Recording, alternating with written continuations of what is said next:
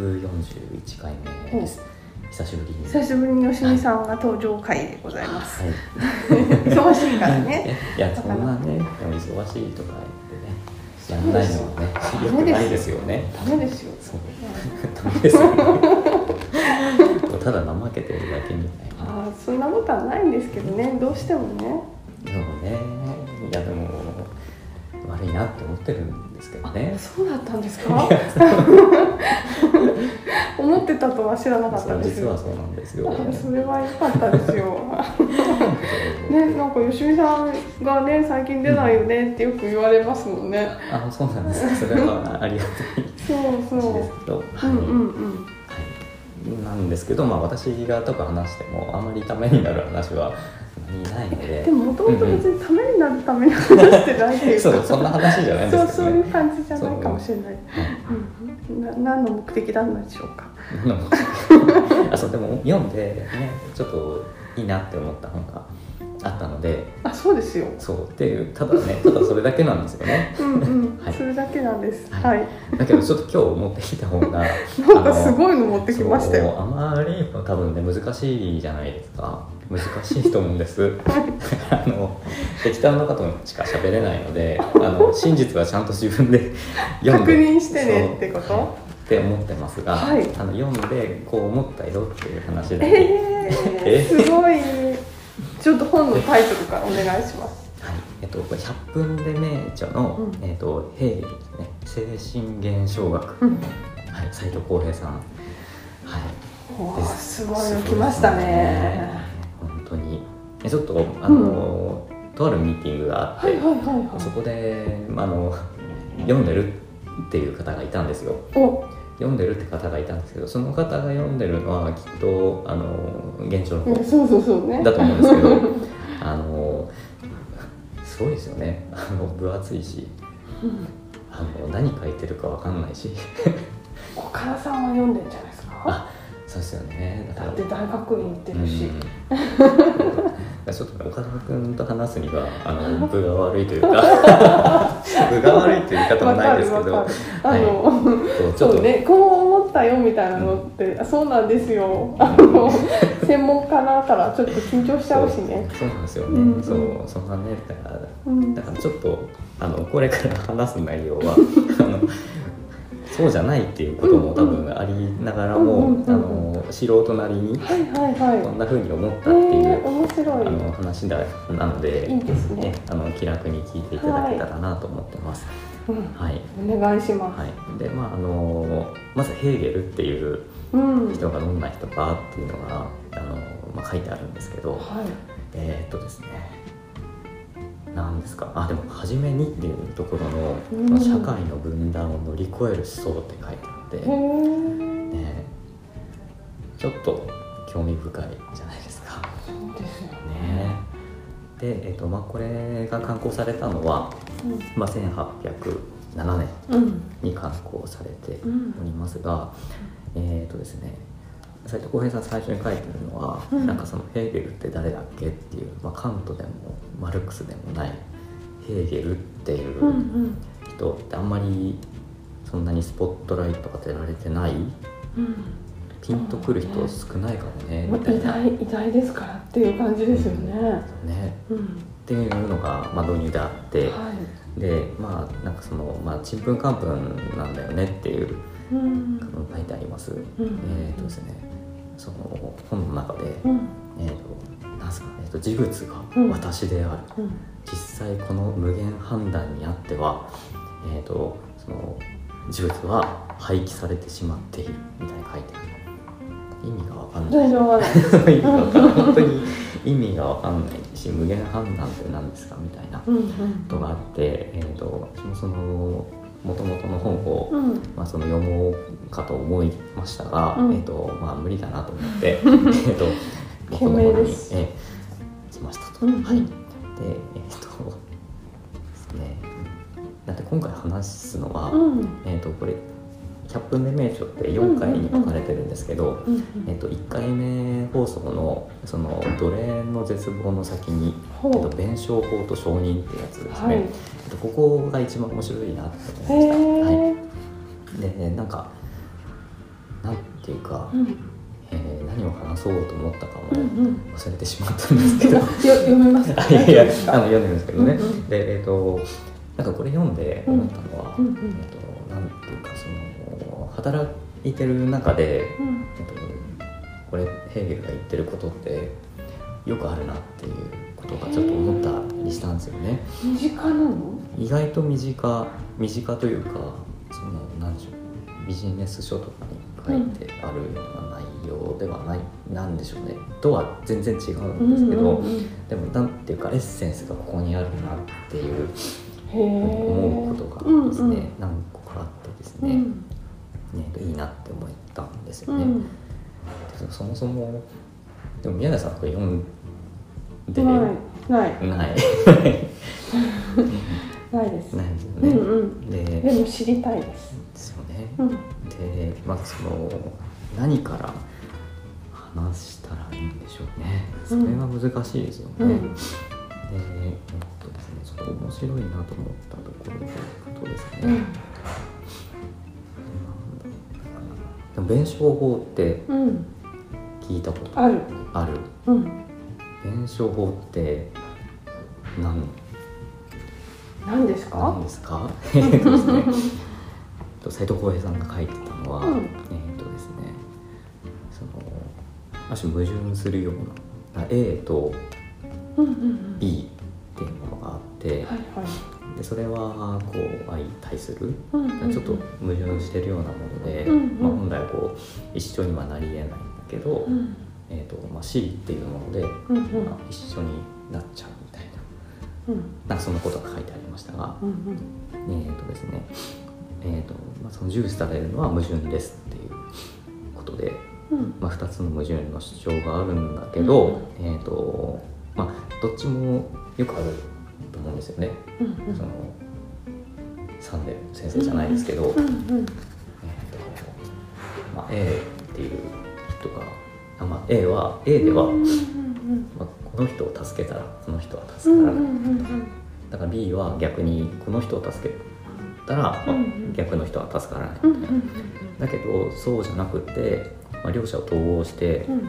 どっちも助かるみたいな C を、えー、とに移行していくみたいな,、うんなんかそういうことを、まあ、弁証法とは何かの中で説明をしててですね、うん。うんうんうん、それがですねそれがですね。う んえっとお仕事とかにもうよくある話かなと思ったりしました。が、うんうん。えーっとですね。やっぱ難しいですね。な何の話をしたらいいか全然わからないうんので、うん。えー でもなんかん。あの今のうんうん。現代社会の課題は矛盾することが多いからそれを解決する方法を見出すためにどっかを潰すんじゃなくてっていう方法を考える上で必要な考え方な気がしますね。ですね。ありがとうございます、ははい。い まあ、みたいなことがですね、まあ、書いてあると。はい。はい、だったりですね、うんうんぱりででもあのなんかそんな話をずっとしてても、うん。あの私もわけがわからないので、うんうんうんうん。えっとまあ、ぜひ飲んでほしいなと思ってます。あのはい。その奴隷とかね奴隷にしても、うんあの実はその主人の方が奴隷じゃないかとかうん。え？ケア とかねえっとあと、それはえー第1回に書いたんですか？第1回に書いてありますね。えっと第1回に書いてあるんですけど。奴隷は主人のどんな命令にも必死に従いますってところですね。そうですね、うん。えー、とみたいなところもあるんですけど、うんうん。まあ、実は主役が奴隷であるんじゃないか。みたいなこととかだからそれが、まあ、ケアの話とかにつながっていったりするんですけどだからケアこそがうん自立であるみたいな話ですね。えっとほう。本当だ書いてありますね。そうなんですよね。なんでちょっとあの私が話すと,、えー、となんかこうポイントポイントでなんかよくわかんないような話うんかなとは思うんですけど、あの実はいろいろこうつながる部分がこの現代社会でも、えっとつながる部分があるとあると、うん。うん。いうのでですねうん。うん。興味深いなと思うん。ですがどうですかどうですかって言われてそうですねあのやっぱりすごい本っていうのはすごいん。だなってあのね今につながるん。だなっていうのはよくわかりますけどそうねまあでもちょっとねこの本は難しいとは思うんですけど、うんうんうん。ただでも斉藤浩平さんがうん。すごく、あの分かりやすく、うんうんあの解説というか、うん。していただいているので、うん。うん一度あのこの「100分で名所」の方は、チャレンジしてみてもいいんじゃないかなってそうですか、思いました。なるほど頑張るでも頑張って読むほどなんか難しすぎない、頑張れそう。解説がねちゃんと今の言葉ですもんね。ここに書いてある、ね。うん。今話題になってるようなことを解説してつなげてね、うんうん。くださっているから確かにこれはいけそうな気がしますね。ね。はい。その4回4回目、うん。4回目のところのに出てくる、うん。あの例とかも「あのはい。進撃の巨人」が例になってたりですね、あのはい。本当に面白く、ああ本当だ。えーと2回目と3回目は、うんうん。あの本当にわけが分かんないと。難しかったってことですね。難しかったで。すね。難しかったので、うんうんだから今1回。でもあれですね。本当にあのうん宮台さんがで何回も言ってる、うんえー、と宮台さんが言ってたその難しい本をうん。簡単に読むんじゃなくて、うん。そのまあ、難しいなりに読んでみるみたいな話ってすごい大事だなと思って、うんうんうん。はい。なんか詰まってるんですねきっとねそこにねね。いろんなことがね、なかなかねあの原書のその本物のね、うんうんうん。翻訳の方にはちょっと手が伸びないなっていう人でもいけるってことですね。ですねなんでぜひぜひぜひですねああとねなんかリーダーの人にうん。読んでもらえたらいいかもって。思いましたなんで？そうなんでって言われると、んなんでか覚えてないんですけど 一番最初に読んだ時にそうでも一番最初に読んだ時にそのその1回目のこの弁証法の話とかもそうなんですけど、うんそう思ったんですよねなんてい。なんでですかねなんで思ったのか覚えてないっていうまあ その主人と奴隷のとこで思ったのか、はその弁証法のとこで思ったのか、あ。うんあとその経験みたいな話うんうん。も書いてあるんですあけど人間だけができる本来のあ経験ってことです経ね。験で経験ってうん。何でしょう経験って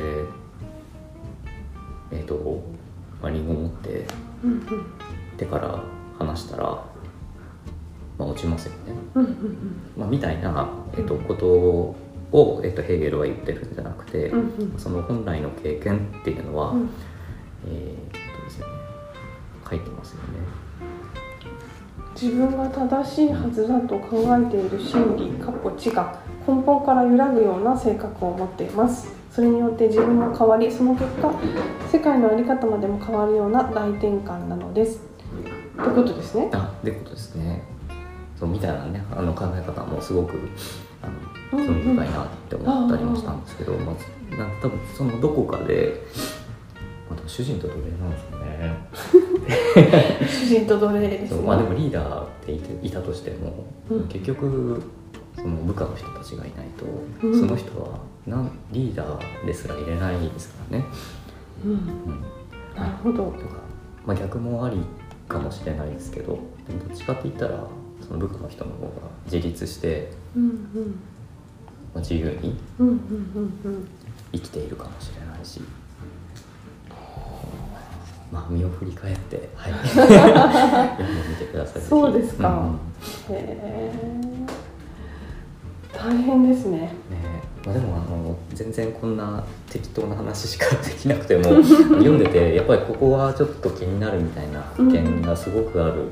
へえって思ったので、うんうんうんうん。あの頭が良くないとか そういう問題じゃなくうんうんそううん。うんあのでも読んだらすごい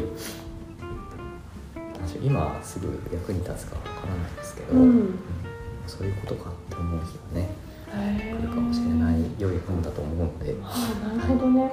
まずはここからうんうん。ですね。なんか本当に哲学書っていっぱいあって、うんうん。どっから？って感じじゃないですか。ね。ねしかもあれじゃないですか。この本も、うん。まあ他の哲学者の人たちもですけど、その名著って呼ばれてる一冊だけ読めばいいかっていうと違そうでしょ？じゃないですか。その他のいろんな本があって、うんうん。その中でこう話してきた内容がうん。そこに詰まってたりするじゃないですか、うんうんまあ、だからそれだけ読んだら分かんないんだと思うんですけど、うん。うんそう。